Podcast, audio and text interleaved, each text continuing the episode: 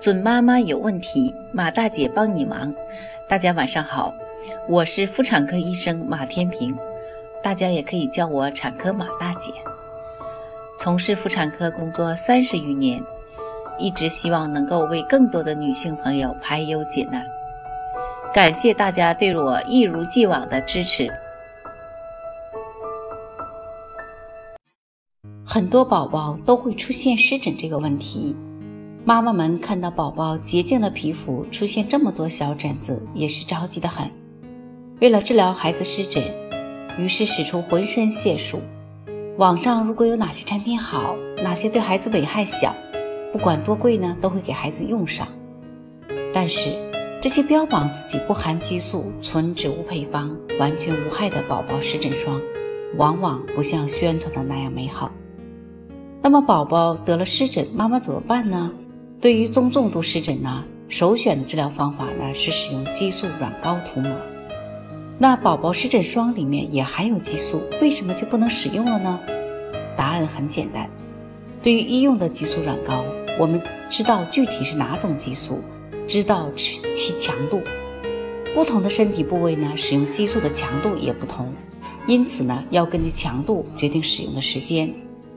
对于儿童而言呢，要使用中效以下的激素软膏；而面部、会阴区呢，要使用弱效和最弱效的激素，并且呢，要严格遵守疗程。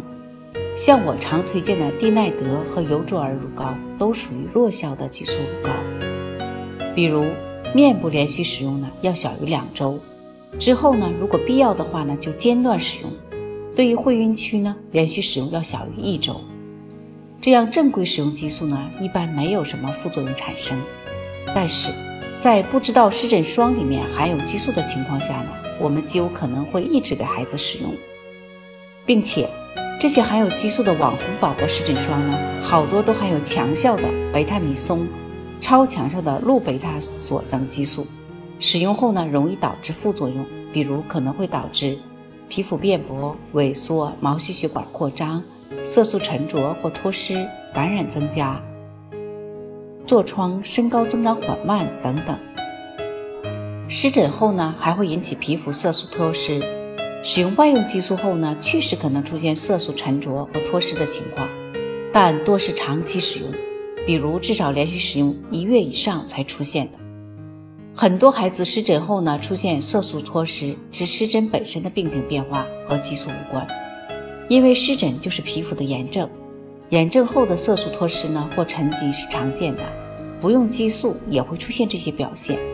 另外，长期大量不规范使用激素也会出现库欣综合症，主要表现为呢满月脸、水牛背、胸腹胖、四肢脂肪少、皮肤薄的象形性肥胖、痤疮、多毛，皮肤上呢有紫纹、继发性糖尿病和骨质疏松等。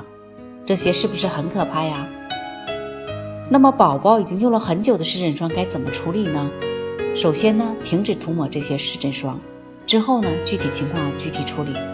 如果孩子第一出现了肥胖、皮肤变薄、身上瘀斑等问题呢，建议立即带孩子去医院治疗，看内分泌科。第二呢，出现了身高生长缓慢，比如两岁内身高生长曲线出现进行性下降的表现。提示生长障碍需要就医检查。第三呢，皮肤变薄、萎缩、毛细血管扩张、痤疮等呢，这个对身体没有紧急的损伤，家长呢可以通过停用湿疹霜给孩子做好保湿，避免刺激。如果家长确实不知道怎么处理或者特别担心，可以带孩子看皮肤科。第四呢，湿疹部位有些白或变黑，无需紧张，停用湿疹霜，注意防晒。注意保湿，避免摩擦就行了。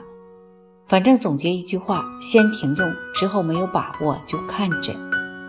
各位家长关注宝宝的健康，需要掌握更多孕育知识，敬请关注马大姐帮您忙。准妈妈有问题，请找产科马大姐。那么今天的分享呢，就到这里了。如果有孕育方面的问题呢，可以加我的助理微信。妈咪助理，拼音呢就是 M A M I Z H U L I。好，我们期待下期再会。